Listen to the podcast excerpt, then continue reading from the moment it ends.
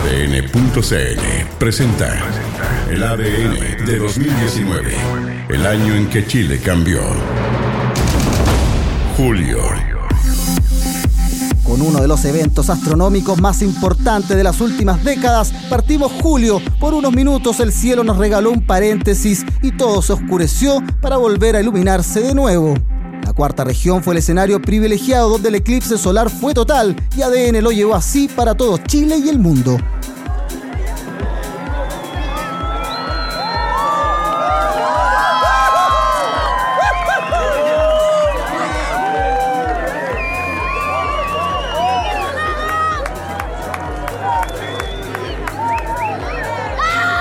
Impresionante. ¿Usted qué le pareció? Sí, súper bonito, muy lindo. visto algo así? No, nunca. Para mí fue extraordinario y espero ir este otro año allá al sur para verlo nuevamente porque es algo mágico, muy extraordinario. Después me imaginé que podía haber sido más impactante si no se hubieran encendido las luces, ¿cierto? Así como la oscuridad total, pero fue muy emocionante, hermoso, sí. Muy bien, yo siempre lo voy a recordar en mi mente y nunca lo voy a olvidar. estamos impulsando con mucha fuerza la ciencia y la tecnología. Chile es la capital del mundo en materia astronómica. Tenemos observatorios naturales en los desiertos del norte, en los hielos del sur. Y ahora que tenemos nuestro Ministerio de Ciencia, Conocimiento, Innovación y Tecnología, queremos que esa ciencia se ponga al servicio de las personas.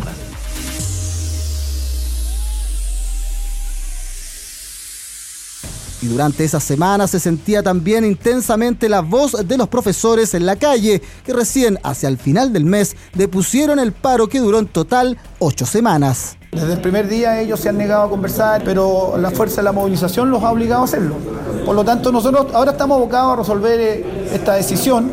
No hemos estado tan preocupados de conversar con ellos, pero una vez decidido esto el próximo lunes, inmediatamente nosotros vamos a exigir al gobierno que, que- reanude las conversaciones porque eso es lo que corresponde. Ellos tienen la obligación de escucharnos, no es una concesión ni es un favor que hacen de sentarse a conversar. Se han sentado a conversar porque se han visto sobrepasados por la fuerza de la movilización. De ninguna manera ellos han tenido vocación de diálogo en todo este proceso. Nosotros somos respetuosos del diálogo que está teniendo internamente el Colegio de Profesores. La propuesta final del Ministerio de Educación fue aceptada por el presidente del Colegio de Profesores, que llamó a aceptarla ya de poner el paro. Hoy día están ellos teniendo un diálogo interno. Nosotros lo que nos preocupa es avanzar luego en la implementación de muchas de las medidas ahí contenidas que van en directo beneficio de todos los profesores de Chile, estén o no estén movilizados. El Ministerio tiene una mesa permanente con el Colegio de Profesores, que la ha tenido desde siempre, porque nuestro diálogo con el Colegio de Profesores es permanente, independiente de las movilizaciones actuales. También en julio el Congreso aprobó un proyecto que fue calificado como histórico y que estuvo más de ocho años en tramitación. Hablamos del nuevo mecanismo de financiamiento de las Fuerzas Armadas que terminó con la polémica ley reservada del cobre, la que por 61 años fue el método para traspasar recursos a las Fuerzas Armadas. Fue la sala de la Cámara la que aprobó la moción con 143 votos a favor, el cual contempla mecanismos de control civil y democrático del gasto. El Senado tuvo un año para analizarlo. Nosotros tuvimos tres horas en la Comisión de Defensa. Yo lamento que la gran mayoría de los diputados ni siquiera se leyó el proyecto de ley porque era una oportunidad para poder mejorar aún más los ocho artículos del actual proyecto y los nueve transitorios no se habían visto por esta Cámara de Diputados ni se alcanzaron a ver por esta ansiedad del gobierno en avanzar sin transar. ¿En qué se justifican los 500 millones de dólares de aportes basales mínimos al gasto en armas todos los años? El único fundamento que yo he escuchado es la desconfianza hacia el Congreso en que de un momento a otro esto pudiese bajar. Este es un hecho histórico y un cambio trascendental porque pone término al financiamiento que se hacía por la ley del cobre y lo sustituye por un sistema de financiamiento de las Fuerzas Armadas estable, democrático, transparente. Este proyecto establece muchos sistemas de control que no existían. Al Congreso Nacional, quien va a conocer la política de defensa, el desarrollo de la fuerza, adicionalmente la Contraloría va a poder observar e incluso si ve que hay un hecho irregular, denunciarlo a la justicia. Las Fuerzas Armadas fueron tema en julio y no solamente por su financiamiento. El sábado 20 de julio falleció Joaquín Bustos Palma, un joven de 27 años que murió en Temuco y que en vida manifestó su intención de donar sus órganos. Que pasó una descoordinación entre el Ministerio de Salud y la FACH impidieron que su deseo se materializara y de paso abrió el debate sobre los procedimientos frente a esta importante acción. Imagínate la impotencia cuando me dicen esto, además era dar vida a muchas más personas, no a una ni a dos, y no se pudo porque la logística no Yo lo único que quiero es que por favor el que tenga que ver con todo esto, que revisen, revisen lo que están haciendo porque había personas esperando y tenían esperanza en su corazón, la que yo también perdí. ¿Tú crees que alguien me escribió y me, el señor Manis me dijo, lo siento por la defunción de su hijo y, y pucha, revisaremos qué pasó anoche? Eso es lo que necesitamos, hay que decir la verdad, aunque sea malo, duela, si esta cuestión no es política, son vidas. Nosotros también lamentamos que no hayamos tenido la posibilidad que sea un donante multiorgánico, sin embargo reitero que el deseo de él como donante se cumplió a cabalidad, toda vez que dos personas van a ser beneficiadas, ¿no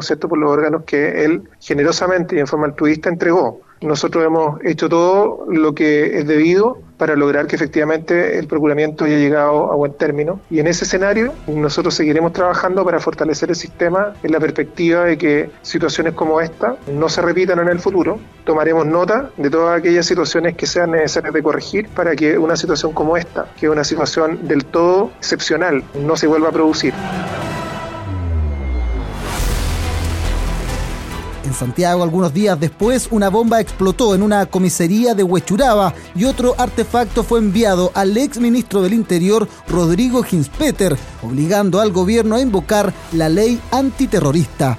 Esto ha sido un golpe para nuestra institución. Sin embargo, la esencia de Carabineros está en nuestro lema, orden y patria. Y ese debe ser el motivo para levantarnos, sacudirnos levantar la frente y seguir trabajando e integrarnos con la comunidad en beneficio de nuestro país. Así es que quisiera enviarle a todos mis carabineros, principalmente a los de Huachuraba, un fuerte abrazo. Reconozco, respaldo la labor que están desarrollando en el día a día para prevenir y controlar el delito. Hoy pasará. Renovemos fuerzas para seguir luchando en controlar y prevenir el delito. Aparentemente por el trabajo que están realizando están llevándose un paquete que parece reunir las características eh, que te, habría tenido el que explotó la comisaría de Huechuraba y eso los ha hecho tomar las medidas de precaución necesarias para retirar el paquete del edificio. La verdad es que no tengo información de cómo llegó el paquete y a mí me avisaron cuando llegué al edificio. No, me han tomado ninguna declaración, me han contado un poco eh, el procedimiento y yo les pregunté cuánto estimaban que tardaba, porque hay bastantes personas que trabajan en el edificio y con las cuales uno también se preocupa. Estaba ahí la de adentro cuando, cuando escuchamos explosivos, pues que no sabía dónde era, porque salimos para afuera y ahí te dijeron que, que se iba a ir la comisaría. ¿Y un explosivo igual, una explosión fuerte, imagino? Fuerte, fuerte, fuerte. Sí. No, de, de fuerte fue, fue, fuerte. Justamente me tocaba psicólogo, venía bajando. ¿Usted estaba en el consultorio? Sí, pues venía justo, me encuentro con todo, con todo, con todo así. Que, que, que está inventando algo, no lo estoy inventando porque yo lo vi, lo vi ahí en el momento. ¿A cuántos Yo- carabineros vio usted? Dos carabineros. Y justo vimos, sentimos el pencazo ahí. No, no se vio nada así como gente corriendo. Ya, fue No. todo, todo súper rápido. Sí. Claro, todo súper rápido. Segunda mitad del año cargado por temas eh, políticos y también eh, policiales. Avanzamos en este ADN del 2019.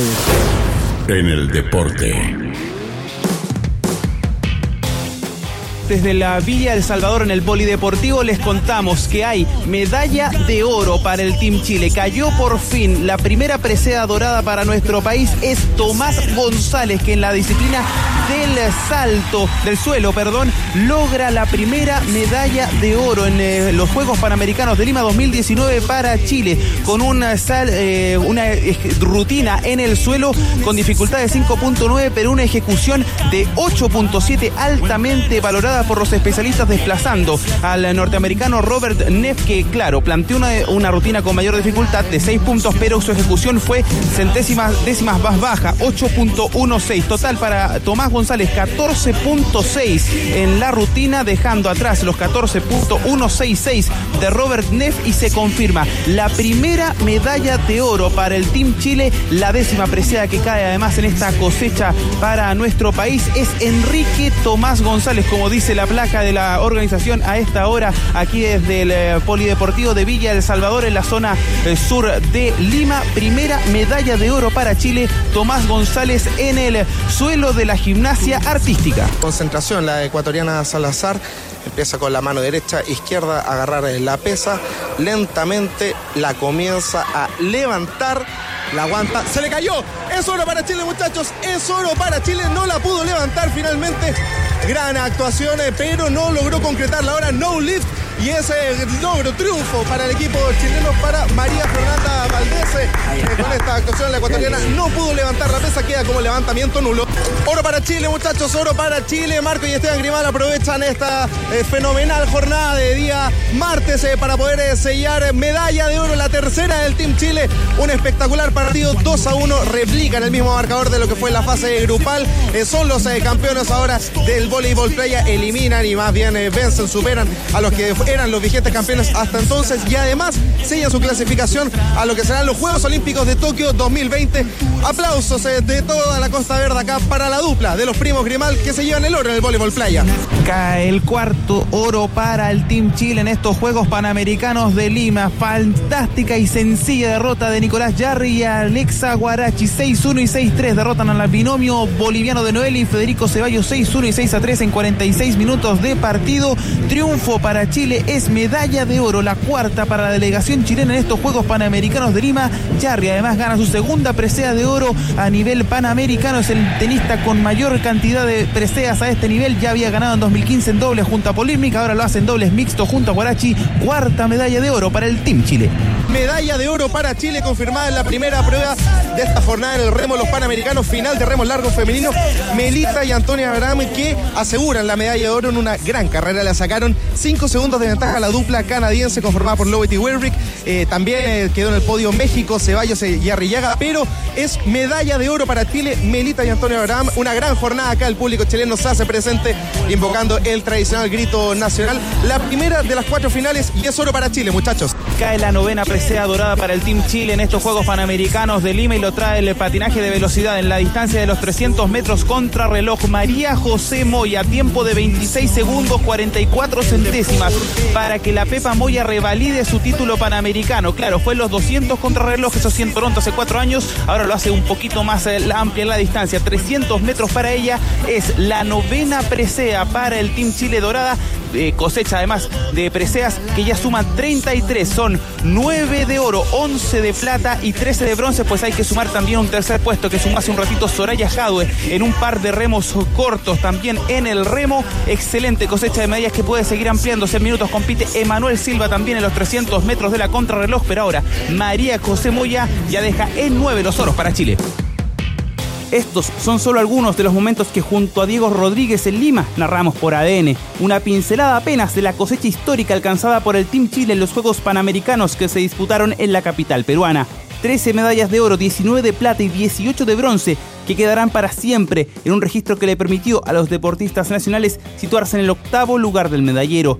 La jornada que terminó por inclinar la balanza a favor de la participación chilena quedó fechada en el 30 de julio, el super martes, donde cayeron las tres primeras preseas doradas.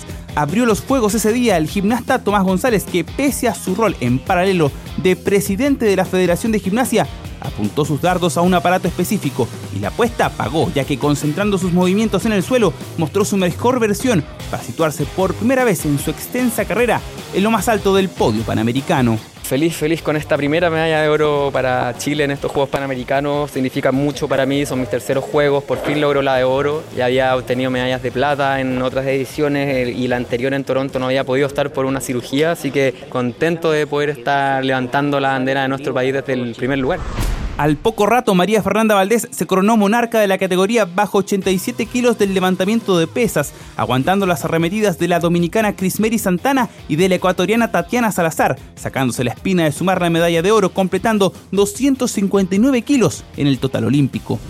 La verdad dije, debido a muerte, suicida ahí arriba y pasan muchas cosas por la cabeza. Hubo una pelea que decía, oye, no, vamos ahí, lo vamos a hacer y de repente me di cuenta y dije, chuta, esto no lo había hecho entrenando, pero no importa, tuve que cerrar la cabeza y decir, no, voy a hacerlo más fácil. Habían cosas que yo no lograba comprender de mí misma, pero superé esas barreras y creo que ese es el aprendizaje mayor o la ganancia que tengo yo más allá de una medalla. El broche dorado de dicha jornada lo coronaron los primos Marcos y Esteban Grimald, que consiguieron una inédita presea de oro para el voleibol playa. Los oriundos de Linares derrotaron en tres sets a la pareja mexicana de Juan Virgen y Rodolfo Ontiveros, a los que ya habían vencido en el debut. Pura felicidad, ahora son puros pensamientos positivos. Quizás después con la cabeza más fría nos pongamos a desarrollar más la idea de que ganamos esta medalla, pero ahora pura felicidad, disfrutarlo. Nos preparamos para conseguirlo, nos sentíamos merecedores por cómo estamos jugando, de obtenerlo y lo conseguimos. Quienes marcaron el fuerte paso de la delegación nacional por Lima fueron los remeros chilenos. Pese a que parte de ellos se vieron afectados por un virus estomacal, eso no impidió que sumaran 8 medallas para el país, 4 de oro, 2 de plata y 2 de bronce. Las que se llevaron los mayores aplausos en el trabajo de Bienvenido Front fueron las mellizas Melita y Antonia Abraham, que ganaron en los dos remos largos y en la cuarteta de remos cortos. Han habido varios deportistas, no solo de Chile, de todos los países que han estado con, con un poco de fiebre, intoxicación, no sé qué, dicen que es el agua, la comida. Y bueno, me tocó igual a mí, pero la salvé igual, o sea, con la Antonia adelante siempre tengo la confianza de que igual íbamos a rendir igual. O sea, la única clave es el trabajo duro. Nosotros no paramos, entrenamos siempre lunes, de lunes a lunes, eh, tres veces al día, dos veces al día, dependiendo de la temporada. Y hemos trabajado, llevamos, o sea, hemos trabajado muy duro. Eh, la única clave es esa, trabaja, trabajo, trabajo y más trabajo.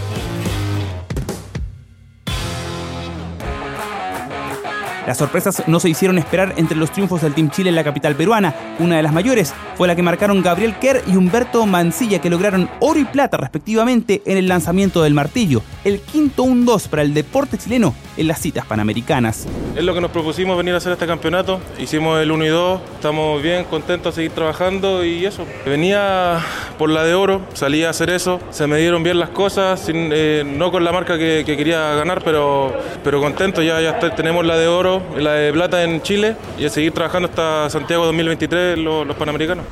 De quienes se esperaba poco fueron los integrantes del ciclismo, considerando que la federación está suspendida por malos manejos financieros. Aún así, sumaron seis medallas, destacando el oro que obtuvieron Antonio Cabrera y Felipe Peñalosa en la Madison, dejando atrás las acusaciones de portar sustancias prohibidas. Bueno, con esto me voy satisfecho, ya eh, en América no, no, hay más techo que esto, nos vamos muy conformes con la prueba que hemos ven, venido preparando desde hace dos años con mi compañero Antonio y aquí estamos con la medalla de oro colgada y vamos a ver qué pasa, a ver si que clasificamos a Tokio 2020. Aunque no sumaron preseas, los deportes colectivos crecieron en Lima, con el balonmano alcanzando una inédita medalla de plata y el voleibol, logrando las semifinales en su regreso a los Panamericanos tras 44 años. Además, 7 de las 50 medallas fueron conseguidas por deportistas sub-20, un análisis más que positivo para el presidente del Comité Olímpico de Chile, Miguel Ángel Mujica. Es la mejor posición que tenemos, es lo mismo que pasó en Cochabamba, realmente es la misma relación, estamos en el mismo nivel, estamos en el, en el siguiente grupo después de Estados Unidos y, y bueno, eh, esperamos por supuesto en el 2023 a ver si podemos acercarnos al, eh, al, otro grupo que está por sobre nosotros. Semanas después, el Team para Chile seguiría la huella, logrando el octavo lugar del medallero de los para panamericanos con 11 preseas de oro, 12 de plata y 11 de bronce. Con el nadador Alberto Abarza guiando el progreso, ganando tres pruebas individuales. Re feliz, contento, nada más que agradecido de toda la gente que hizo posible todo esto. No lo sabía, tampoco venía planeado, eh, yo vengo más una suma más nomás. Eh, creo que todos los deportes son excelentes. Feliz de poder haber hecho esto y haber aportado un poquito a todo el team. Ahora, el deporte chileno tiene la misión de reflejar este progreso el próximo año en los Juegos Olímpicos de Tokio, donde ya hay 13 deportistas clasificados y a mediano plazo ya se proyectan desafíos deportivos y de infraestructura para organizar los Juegos Panamericanos de Santiago 2023.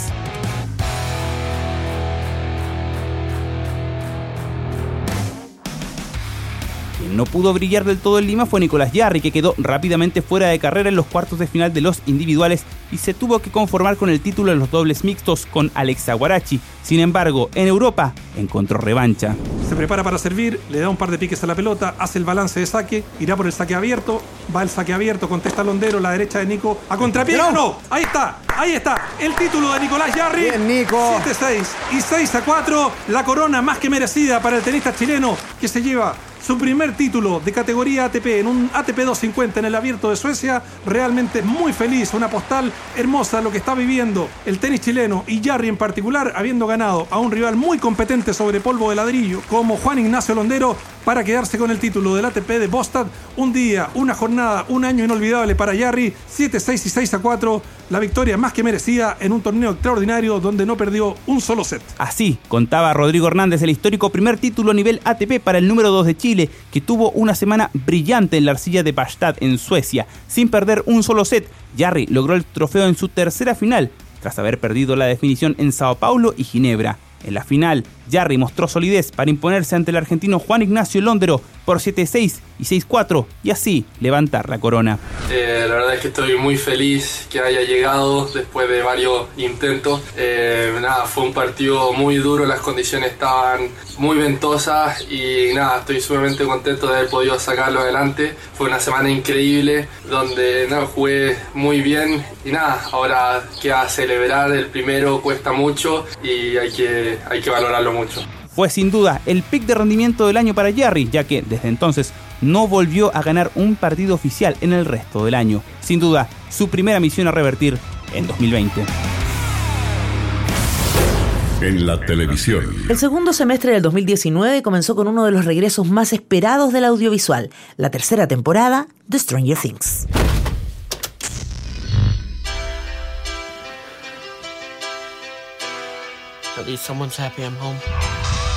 El regreso de Eleven y compañía era uno de los más esperados del año y es que desde su debut la producción de Netflix se ha transformado en una de las más vistas y favoritas por la audiencia mundial. En esta nueva entrega, los niños protagonistas son ahora adolescentes que ven cómo en un colorido y alegre verano todo puede cambiar. Y si la nostalgia es una de las claves de Stranger Things, muchos esperaban que ese mismo secreto acompañara el reestreno en cines del Rey León.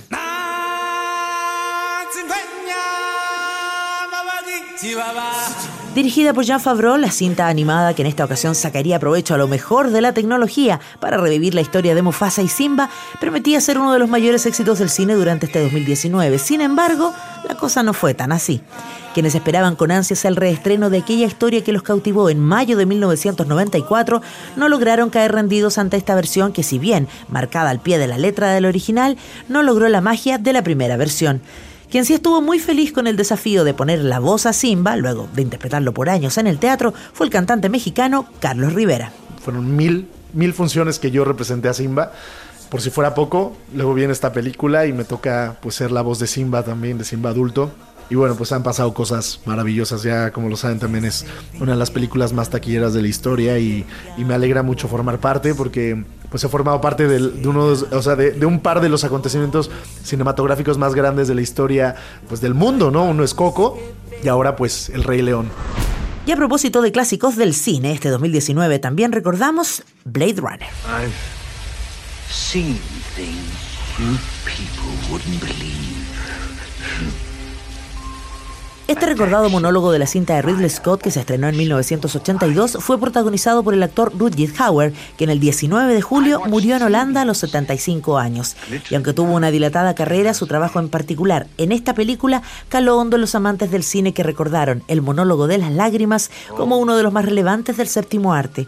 Uno que además tuvo algo de improvisación, pero que contó sobre todo con el gran talento del recordado Rutger Hauer. Nuestro país también se vistió de luto cuando el 29 de julio se confirmó la muerte a sus 91 años del escritor Enrique Lafourcade. El autor de Palomita Blanca es recordado como escritor, crítico y sobre todo como jurado del desaparecido programa de televisión ¿Cuánto vale el show? ¿Cuánto vale el show de este joven, don Enrique Lafourcade, ya que habíamos hablado de la pepita de oro? A ver, eh, ensayemos de nuevo la pepita de oro.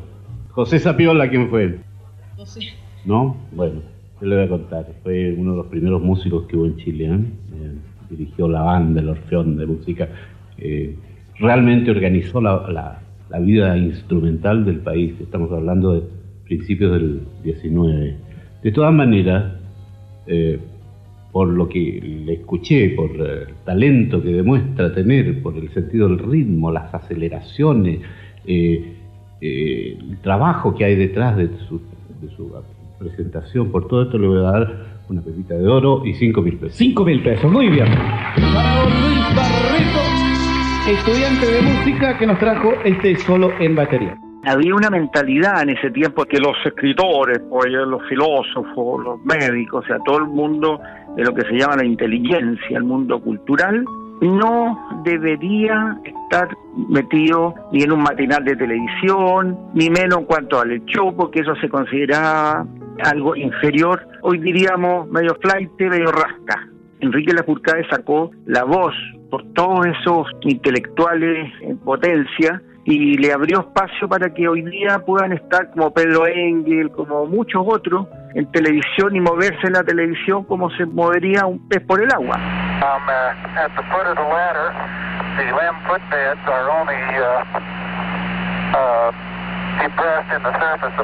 Este pequeño paso para el hombre, que finalmente fue un salto gigante para la humanidad, resonó más que nunca este 2019 a 50 años del alunizaje.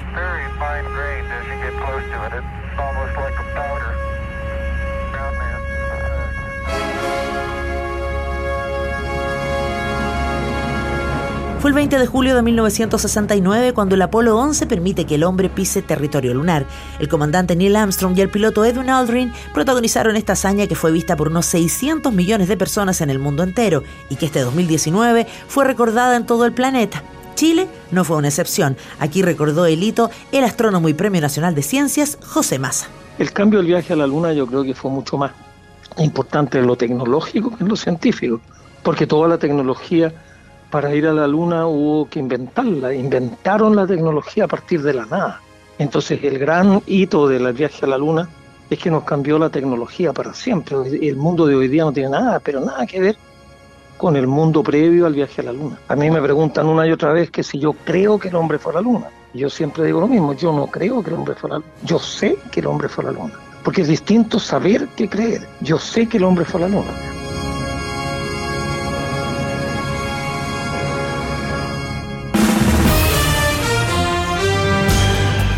ADN de 2019.